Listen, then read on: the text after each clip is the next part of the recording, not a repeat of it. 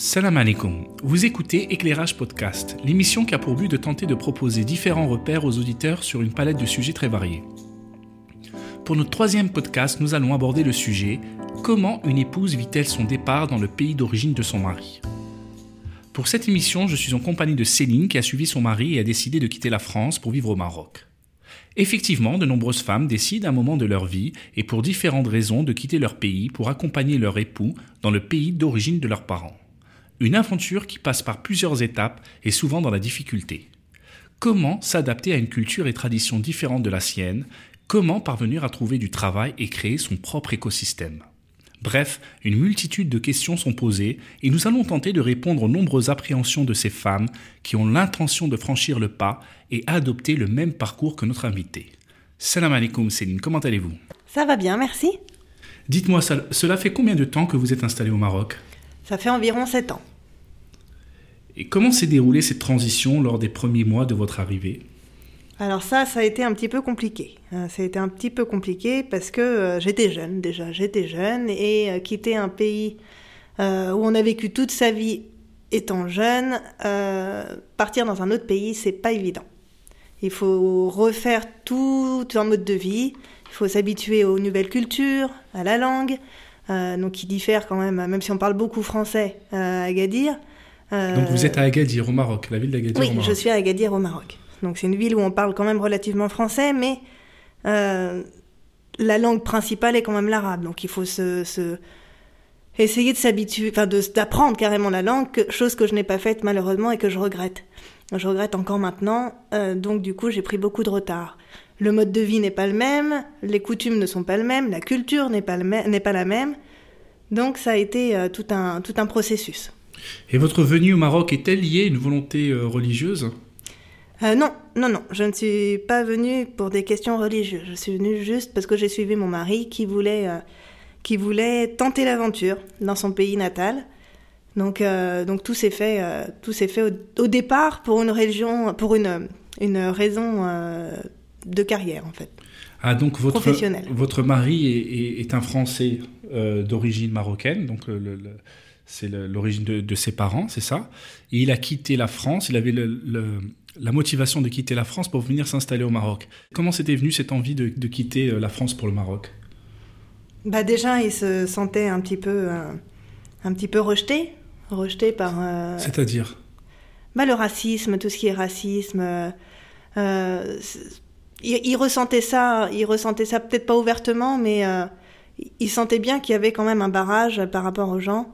Euh, le, rejet des gens, euh, le racisme. Donc il vivait une, frustration, il avait des ambitions, il, avait, euh, il voyait que sa carrière en France battait de l'aile, c'est ça? Battait de l'aile, et vu qu'il, lui, connaissait Agadir comme il était à l'époque, il a voulu tenter l'expérience à Agadir et reprendre ses habitudes de l'époque. Mais chose que, ce qui n'était pas forcément forcément le cas. Pourquoi il a eu des difficultés pour s'installer? Vous avez eu du mal au départ? Il a eu beaucoup, beaucoup de mal à s'installer déjà parce qu'Agadir euh, n'est pas une ville, bah, n'est pas la France, donc euh, forcément les mentalités ne sont pas pareilles. Euh, il faut s'adapter aux mentalités, il faut s'adapter à sa nouvelle vie aussi, parce que c'est pas évident aussi de refaire toute une vie professionnelle dans un domaine qui n'est pas forcément le sien.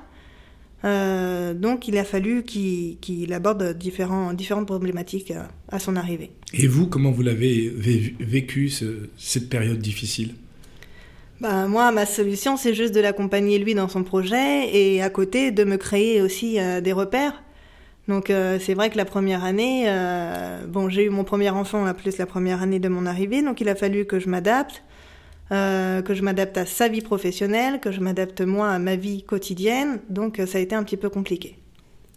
Et voyez-vous un changement dans vos pratiques religieuses par rapport à la France?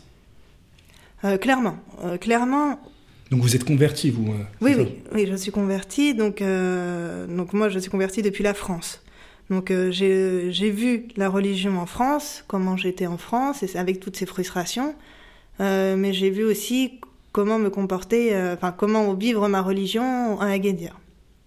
Des choses qui n'est pas tout à fait la même chose. Vous avez plus de liberté. Il y a plus de liberté. Il y a plus de liberté, mais c'est vrai que c'est, ça peut paraître bizarre, mais c'est un peu un peu étrange d'être une convertie au Maroc. En fait, les gens, euh, les gens les gens nous accueillent, nous accueillent à, bras ouverts. Ça, franchement, je n'ai aucune aucune. Est-ce qu'ils idéalisent peut-être votre parcours? Ouais, c'est un peu ça. Donc, du coup, étant un peu introverti, c'est vrai que recevoir tant de tant de, d'éloges d'éloges voilà c'est ça de l'extérieur ça m'a un petit peu pas, pas bouleversé mais un peu déstabilisé on va dire et dans votre quotidien, est-ce que vous voyez euh, euh, plus de pratiques euh, ou vous êtes plus à l'aise? C'est-à-dire, est-ce qu'il y a des, reproches aussi que vous pouvez faire bah, Dans ma vie quotidienne, c'est clair que ça n'a rien à voir avec la France, dans le sens où porter le voile ne devient plus un problème, faire la prière à l'heure ne devient plus un problème. on, est, on est décomplexé. On est décomplexé, on peut dire les choses telles qu'elles sont sans forcément être jugé, avoir quelqu'un cacher des choses euh, pour aller dans le sens du poil des autres. Là, au moins, on dit les choses euh, telles qu'elles sont. Quoi. Et dans quel domaine d'activité travaillez-vous? Moi, je suis euh, institutrice. Institutrice dans une école en maternelle. Et comment ça se passe, votre quotidien? Ça se passe très très bien. C'est, j'ai trouvé mon, ma voie et j'encourage effectivement les, les, les, filles françaises qui, qui s'installent au Maroc d'aller dans cette voie si si bien sûr cette voie les intéresse, de, de, se diriger vers cette voie-là. Et vous aviez un diplôme au préalable, c'était votre métier, votre vocation de, que, vous, que vous aviez en France ou euh? Non du tout, moi j'ai un master en communication, et c'est mhm. vrai que je me disais que jamais je n'aimerais faire ce métier-là, enfin ce métier d'institutrice, et puis finalement, à force de recherche et de recherche, euh, je me suis naturellement dirigée vers cette voie-là. Donc c'est une, une opportunité que vous avez eue, c'est ça? Effectivement, l'ai trouvé assez facilement. Euh, j'ai donné un CV et c'est le premier CV qui a été retenu. Donc le fait que vous êtes française de souche, le fait euh, qu'il y a un manque au niveau de, de, cette activité, de ce métier, ça vous a ouvert beaucoup de portes, non?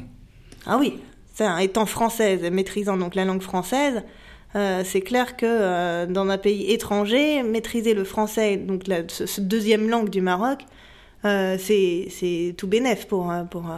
donc vous encouragez les, personnes de votre même enfin, qui ont le même profil, profil que vous, pardon, de, de, de, de, tenter cette, cette aventure en fait. Bien sûr, si ça leur correspond, si c'est un domaine qui leur correspond, n'hésitez pas. Parfait. comment entretenez-vous votre lien avec votre famille en France? Comment se fait la communication? Bah, J'ai la chance de partir euh, deux fois par an en France, donc à chaque grande vacances, euh, euh, les vacances d'hiver et les vacances d'été, je pars en France. Et, et, ma famille vient régulièrement, tous les deux, trois mois, me rendre visite. Donc ça a l'air de bien se passer parce qu'il y a des familles où, où déjà le fait que, que vous vous êtes converti et en plus vous avez quitté la France pour vivre dans un pays musulman, ça se passe pas aussi bien pour toutes les familles. Ah non. Ah non, ça, c'est oui, j'en ai l'expérience par rapport à mes amis, mais moi, j'ai beaucoup, beaucoup de chance d'avoir une famille formidable. Et qu'est-ce qui fait que votre famille, euh, euh, elle, vient plus souvent sur Agadir et au Maroc, et puis qu'elle, euh, en fait, que ça se passe bien? C'est quoi le, qu'est-ce que, quels sont les conseils que vous pouvez donner aux sœurs par rapport à ça? Bah, je pense que les parents, en, priorité, aiment voir leur enfant heureux. Donc, à partir du moment où nous, nous sommes heureux, et vice versa, on a envie d'aller voir. Et puis il y a les petits-enfants aussi qui jouent dedans. Parfait. Donc euh, ils voient que les enfants sont équilibrés et puis le fait que qu'ils vivent dans un. Le Maroc, c'est quand même un pays euh, assez calme euh, où, où, il fait bon de vivre. Oui, et puis proche de la France. On n'est qu'à 3 heures d'avion, donc c'est assez facile. Et les billets pas trop chers en plus, c'est assez facile quand même de se rendre au Maroc. Quelles sont les astuces que vous conseillez aux personnes qui ont l'intention de venir s'installer dans un pays musulman? Bah déjà, bien préparer son départ bien préparer son départ, ça veut dire avoir déjà discuté avec son mari euh, mhm. de toutes les, les, les, possibilités, en, en tant que professionnel ou que de vie quotidienne, de, de bien étudier là-bas, quoi. Euh, d'avoir passé déjà des, des, un certain temps là-bas pour voir un peu, euh, un peu euh, comment faire, comment se déplacer, où habiter, quel quartier est plus favorable, les écoles, surtout si on a des enfants, euh, connaître déjà tous les, tous les filons des écoles euh, carrière professionnelle que le mari se renseigne bien parce que c'est pas évident pour les hommes de travailler euh, venant de France de trouver un travail. Euh, c'est plus facile pour les, femmes. Hein. C'est plus facile pour les femmes. Je ne sais pas pourquoi, mais c'est plus facile pour les femmes. surtout dans le domaine de l'enseignement, on va dire. Ça, c'est quand même assez.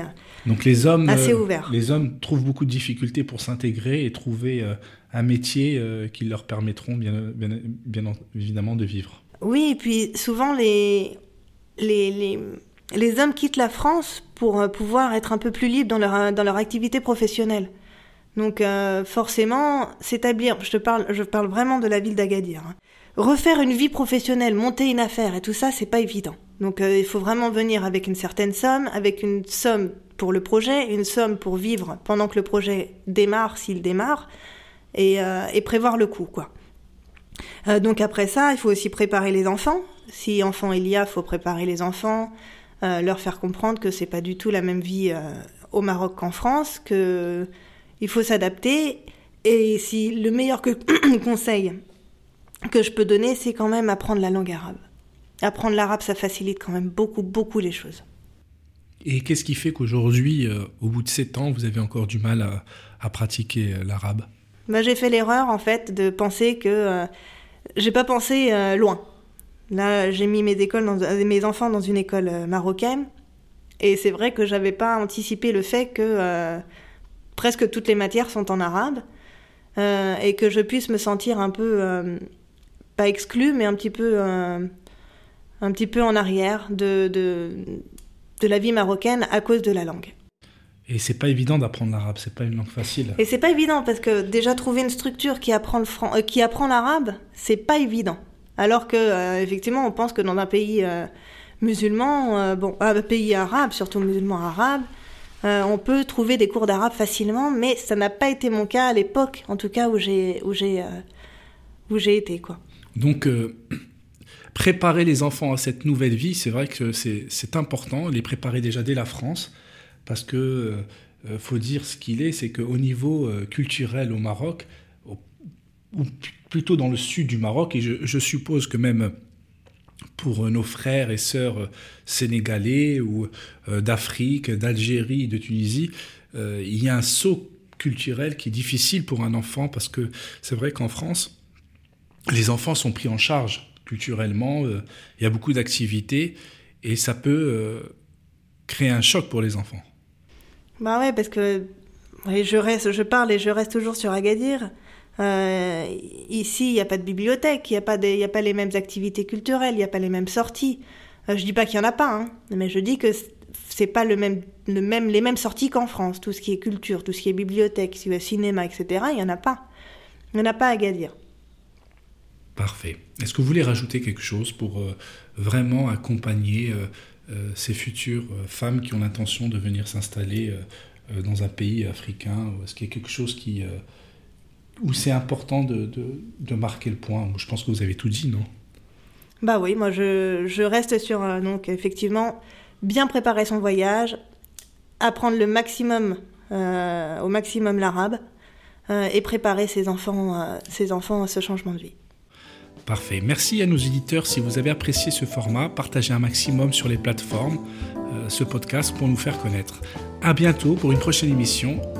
Assalamu alaikum.